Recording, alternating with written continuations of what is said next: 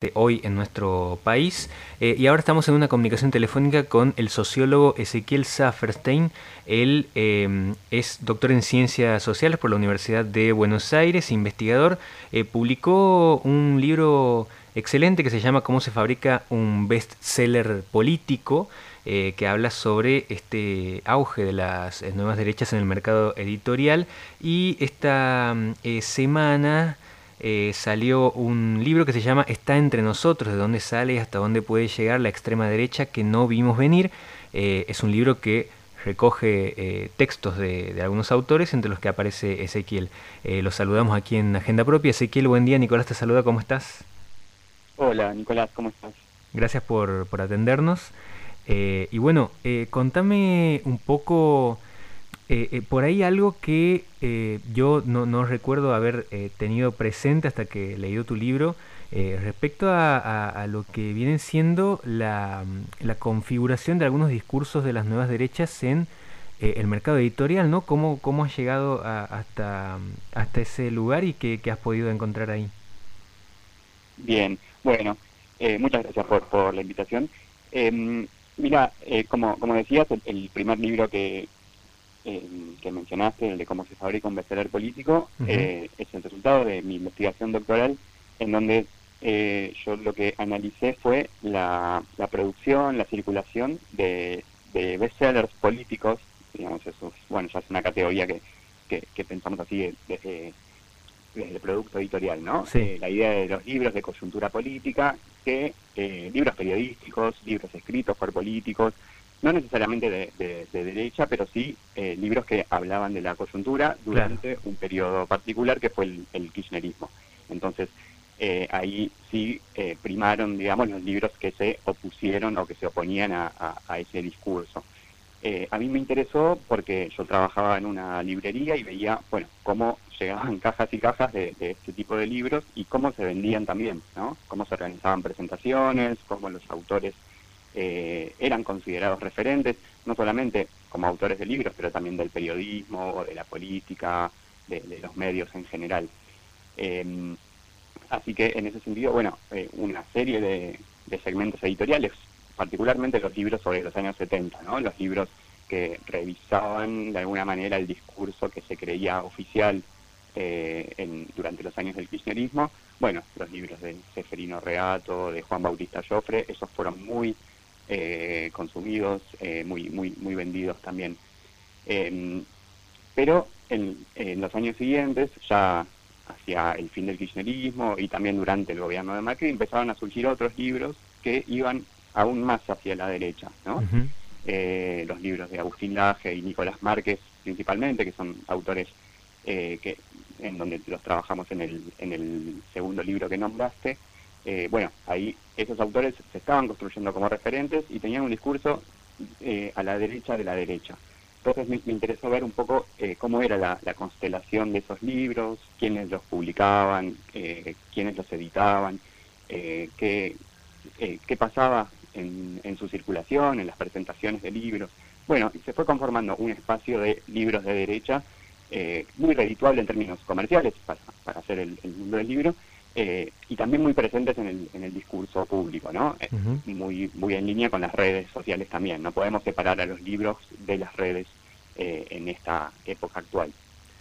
en ese sentido, por ahí se, se suele pensar que los libros ya no tienen como un espacio de, de protagonismo, ¿no? en esto de que el mundo está cada vez más digitalizado, pero bueno, eh, esto un poco que muestra que, hay cierta eh, importancia ahí y, pienso por, por, qué se da también esa, esa atracción eh, particularmente hacia este tipo de, libros.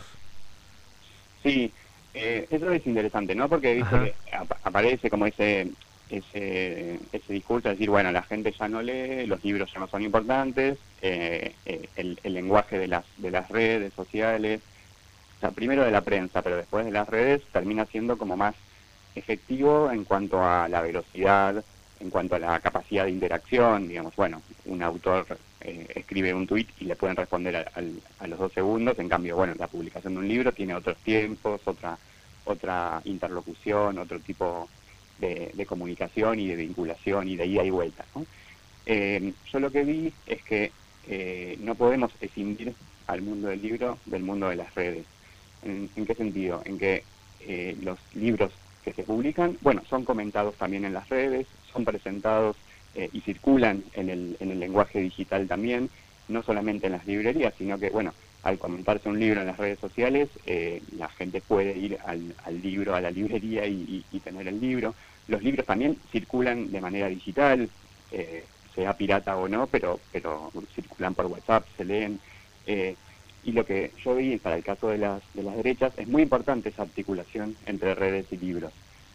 ¿Por qué? Porque los, eh, por ejemplo, Agustín Laje, Nicolás Márquez, que son como los llamados influencers de las de estas nuevas derechas, eh, o el propio Javier Milei, digamos, em, ellos empezaron o tienen una fuerte inserción en el mundo de las redes Em, y muchos de los, de los lectores, de los seguidores que, que, vengo entrevistando, eh, lo, los conocieron a partir de las redes, pero a partir de las redes también llegaron a los libros.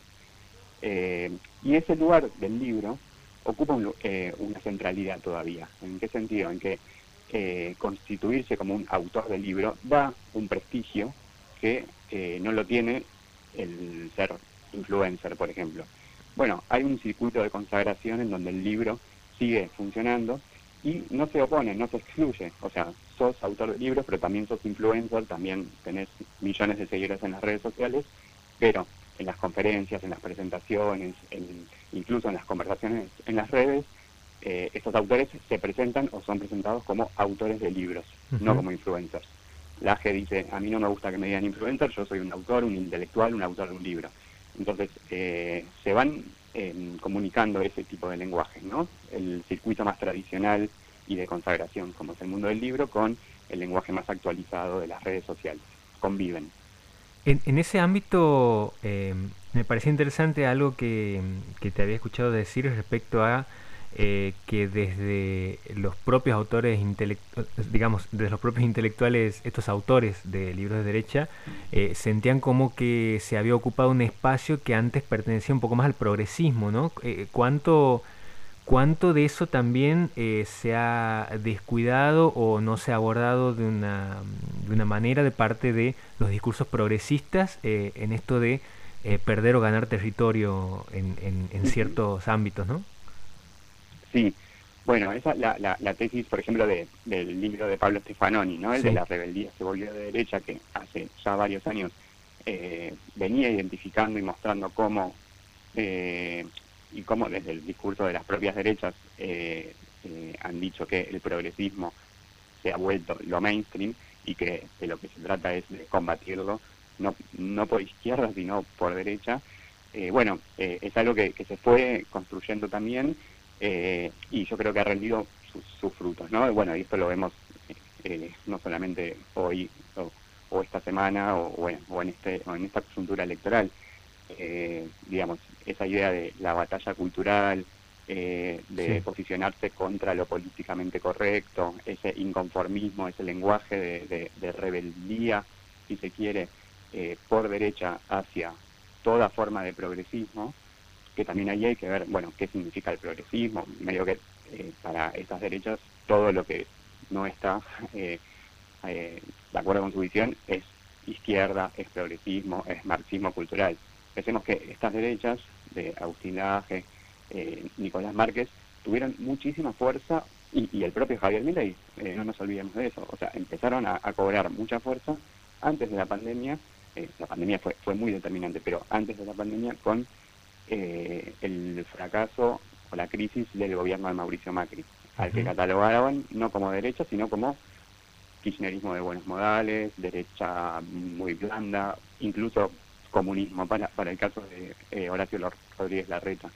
Digamos, hay un discurso, una radicalización del discurso de las derechas que incluye también y que se lleva puesto a las derechas mainstream, como la de Mauricio Macri, que ahora, bueno, quedó subordinada incluso en la propia coalición gobernante.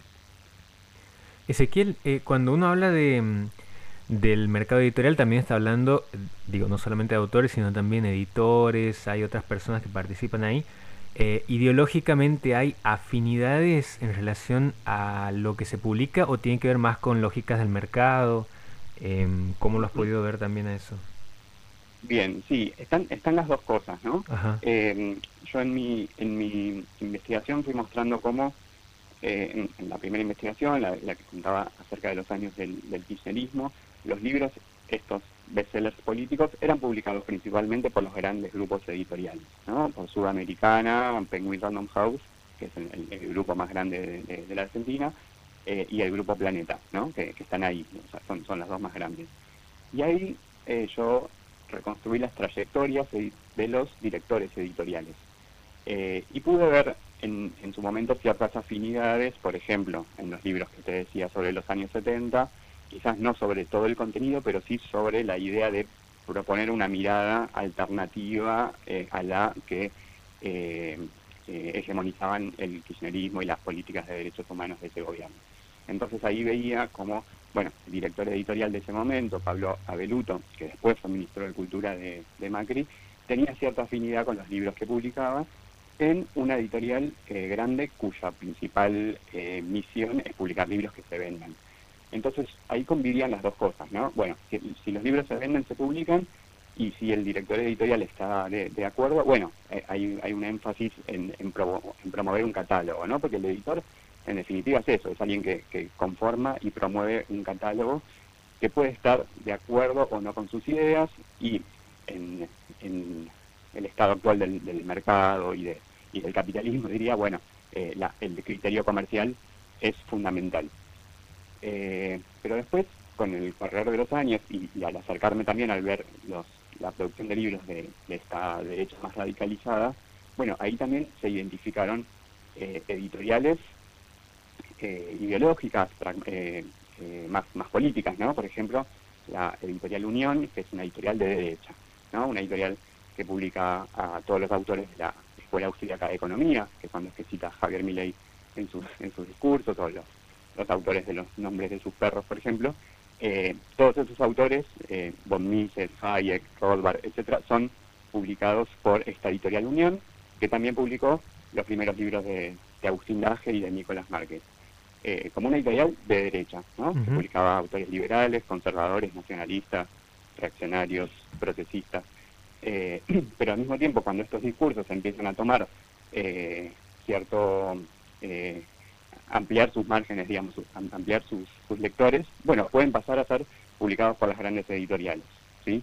Y, ahí Agustín Laje, por ejemplo, ahora publicó en ahora no, los últimos dos libros los publicó en HarperCollins en México, que es una editorial comercial enorme, y acá en Argentina sí los publicó una pequeña editorial eh, que, hizo un acuerdo de, impresión. Pero entonces yo te diría que, conviven esa, esa, lógica, la lógica más comercial, que potencia incluso las ideas políticas eh, de los propios editores. Bueno, Ezequiel, eh, te agradezco por la comunicación, muy interesante la verdad para seguir conversando y bueno, eh, ahí vamos a estar siempre atentos para, para poder restablecer la comunicación en cualquier momento. Buenísimo, bueno, muchísimas gracias. Muchas gracias a vos. Ahí conversábamos con Ezequiel Safferstein, sociólogo, eh, investigador, autor de un libro que analizó el crecimiento de eh, los discursos eh, de las nuevas derechas desde el mercado editorial en estos